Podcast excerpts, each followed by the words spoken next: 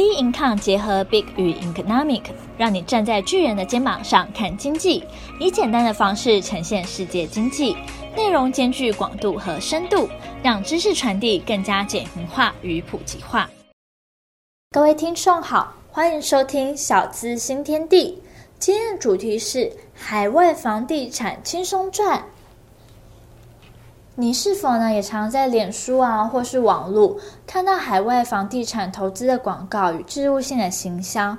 小钱呢也能入手英国古堡、东南亚高级公寓，好多名人呢也都在代言，也很吸引人。一时之间呢，投资海外房地产变成显学。但是事实真的如此吗？今天 B Income 完整帮你整理出，让你一次搞懂海外房地产。它的赚头与投资方式，并且跟你分享实际的案例：英国古堡、泰国瑞杰花园、各国房地产投资税制以及费用，以及二零一九年各国房市状况，还有投资前需要注意的事项。近年来，各家业者呢陆续推出海外不动产销售广告以及投资说明会。据坊间统计，法人公司及个人投资者。投资海外不动产金额每年已达一千亿新台币。那为什么海外房地产投资这么夯呢？最主要是因为政府打房，在资金的管制啊，以及实价登录、实价课税、奢侈税等，造成资金舍弃国内房产。毕竟国价房价呢已经偏高，租金报酬率呢已经偏低了。海外房地产呢，投资的兴趣呢就开始兴起，因为有高投资报酬率、高租金收益率、保证回租等介绍与包装。那海外投资房地产投资赚头在哪呢？最主要是两点。第一个的话是稳定租金收益，投资地呢多为先进的国家，主要为日本啊、英国或澳洲等。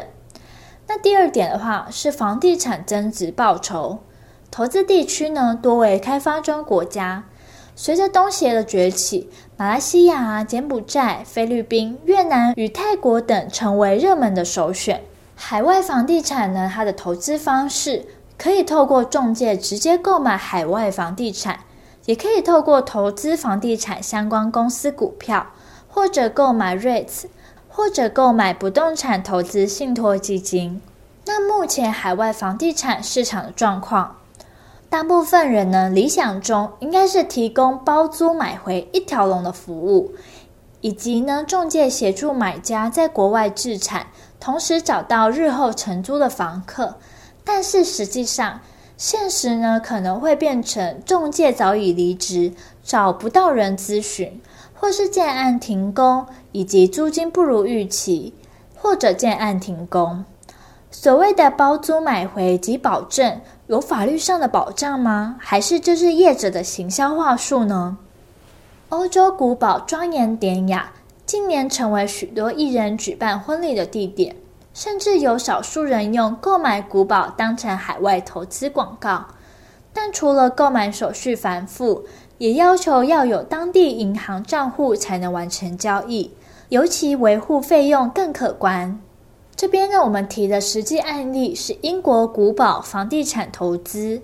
在二零一九年十月二十一日的新闻呢，提到说退休族买英国古堡年赚十趴，一年后什么都没有，并且求偿无门。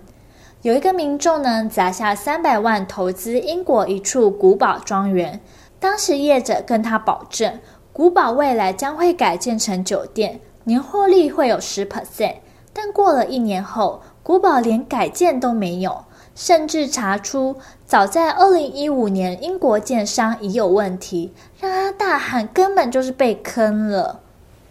这个案例中呢，建商没取得建造，对于指控，中介澄清他并没有诓骗，建议找英国当地律师对建商提告。这个意思也就是说，风险是由投资人自行承担。那第二个案例是泰国房地产投资。二零一九年十月三十日的新闻呢，提到说，瑞杰招揽投资泰国房产，吸金四亿，前台东市长、本土剧演员等人交保。前台东市长陈建革创立瑞杰国际地产公司，专营泰国不动产投资，却设以保证获利为口号，靠正妹业务拉业绩，吸金逾四亿元。他的对外说法呢，非常的漂亮，例如说附近要盖高铁啊，盖高速公路，未来发展可期，且目前基期低，轻松入手套房，保证前两年获利十 percent。因此，内政部呢有立法广泛，在一百零五年十二月，内政部立法《不动产经纪业从事国外不动产中介或代销业务规范》，要求国内不动产经纪业从事国外不动产中介或代销业务时，都应遵守规定，并且提供充分的资讯，减少交易纠纷。购买前应该都要先到内政部不动产资讯平台以及不动产经纪业资讯系统查询合法业者的资讯。那投资海外房地产评估的要素有哪些呢？必须要评估当地的政局稳定性是如何，以及自己的经济力道，还有当地的人口红利，以及售后服务，还有区域发展性，还得注意海外房地产。持有产权形态，持有的产权形态呢，大致分为两种，一种是永久产权，第二种呢是租借使用权。永久产权呢，就是指土地还有建物永久持有，可传子孙，无时间限制。租借使用权呢，它是有时有时间限制的，通常呢是指土地使用年限。那租借使用权随着使用年限缩短，价值呢也不断的在递减，年限一到呢，权利就消灭。投资海外不动产呢，应该以永久产权为主。很多人呢，投资海外房地产，除了赚差价之外，还会想要当海外包租公，但这边也要特别注意，当海外包租公呢，恐怕会被扒很多层皮。除了缴税给当地政府，同时呢，也隐含很多项隐形的费用。像是日本的话，一次性的支出呢，就必须要花中介的服务费、印花税以及消费税。那它经常性呢，需要支出物业管理费、修缮基金以及代管费用。这样下来，报酬率大概是四到六 percent。那我们 Be.income 官网呢，也有为各位听众整理出各国房地产投资的税制，有需要的话，欢迎到我们的官网做查询。那目前呢，国人封海外房地产，首选呢是日本的东京。台湾人呢，不仅喜欢到日本做旅游，也喜欢到日本置产。人口老龄化、少子化，是投资人看空日本房市的理由。但日本房价连续五年回升，目前日本房价连续五年回升，让外国投资者正大举涌入日本房地产市场。不过需注意，日本房屋的税负与管理费用高，易侵蚀投资的获利。也有许多的华人呢会移民加拿大房市，在自然美景啊、温和气候以及加拿大宽松移民政策的加持下。吸引大批外国买家，因此出现了前所未有的房市热潮。但狂涨不止的房价，让当地的许多人望房兴叹。目前英国的房市处于逐渐冷却的状态。过去英国投资房产非常受欢迎。国家统计局调查显示，多达四十九趴的英国人认为退休攒钱最好的方式。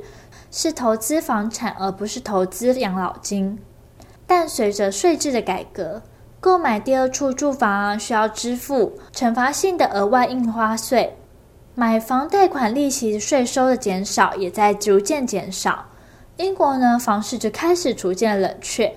未来的房价呢，取决于经济的发展。但近年来呢，南向投资的热潮呢，也风靡了全世界。马来西亚政府呢，为了吸引外资、促进经济发展，也提出了第二个家园的计划，以较低的签证门槛与优惠待遇，鼓励外籍人士长期居住。马来西亚呢，房价极其低，又主打高投报率，种种优势吸引资金涌入。台湾投资人到马来西亚置产的风潮，从二零一三年兴起，二零一四年达到高峰。许多业者呢打出高租金报酬，吸引民众投资。不过，这波海外投资犹如蝗虫过境，所以在二零一四年的时候，大马政府为调控房市，调高外国人买房门槛至一百万令吉。但当地人普遍购买五十万令吉以下的房产，产品出现区隔，加上马币剧烈波动，下跌超过三成，租金投报率下降，让海外投资人纷纷兴起转售的念头，出现不少的交易纠纷。在二零一九年的时候，马来西亚的房价呢缓步的上涨。在对高价值物业征收更高的印花税以及经济增长放缓之后，马来西亚的房地产市场正在急剧放缓。投资马来西亚房产的优点呢，是交易成本低、豪华公寓的高收益以及政府政策的推动。但它的缺点是高租金的所得税以及租客租赁市场。再提到也是处于东南亚的泰国。二零一九年，泰国的房市正在降温，最主要是因为越来越严格的抵押贷款监控，经济增长放缓，在动荡的政治局势。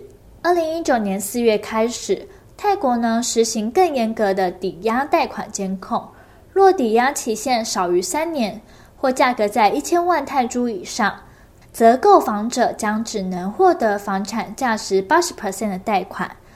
目前柬埔寨经济起飞，投资人呢涌进抢房。经历战乱后，柬埔寨政权呢趋向稳定发展，吸引了他国进驻。从二零一四年开始，柬埔寨房地产逐渐成为热门的话题，陆续前进盖房抢房的海外投资者比例变多。主要来自中国、香港、台湾、韩国、日本和新马等国家。那我们来深入探讨柬埔寨房地产的投资。首都金边的公寓呢，每平方米价格约为三千美元，每月租金约是每平方米九到十三美元。二十平公寓呢，每月租金为六百美元；三十六平公寓每月租金约为一千五百美元。金边公寓的总租金收益率约在三点二七到五点三三 percent 之间。但是，柬埔寨的人口所得真能撑起租金与房价上涨吗？二零一九年的时候，柬埔寨呢就出现了房市供过于求、表现疲软的状态。根据呢当地房地产专家称，金边的住房市场预计今年将降温。柬埔寨市邦卫理士数据指出，二零一九年第二季完成了一千三百九十三套公寓项目，季增九点一 percent。世界银行呢建议柬埔寨制定有助于减少投机活动的政策，密切监测国内建筑业和房地产业。那投资海外不动产究竟存在哪些风险呢？海外不动产呢交易流程比较繁复。法规呢比较乱，汇率、税率，还有当地政策与风土人情等，都是要评估的问题。一般的投资人很难了解海外房市的真实面貌。那如果各位听众真的很想投资海外房地产，需要注意什么吗？第一点，自住采买，投资呢千万不要。第二点，懂当地语言呢，并有当地的朋友。第三点。找当地人与当地的中介、建商交易。第四点，任何文件都要经过当地的专业律师。第五点，收集当初的文宣广告与相关获利资讯，如果与实际有出入，那就可以主张构成诈欺。海外不动产呢，也需要注意交易的安全。投资前呢，必须先确认建案是否有合法的建造。建商的财力是否雄厚？如何汇款给建商？有没有中间人？并且需要注意是否需建名登记，以及有无履约保证。当地呢，经纪业者是不是合法的销售公司？能否取得当地律师见证的中文版合约书，这些都是投资前需要先确认的。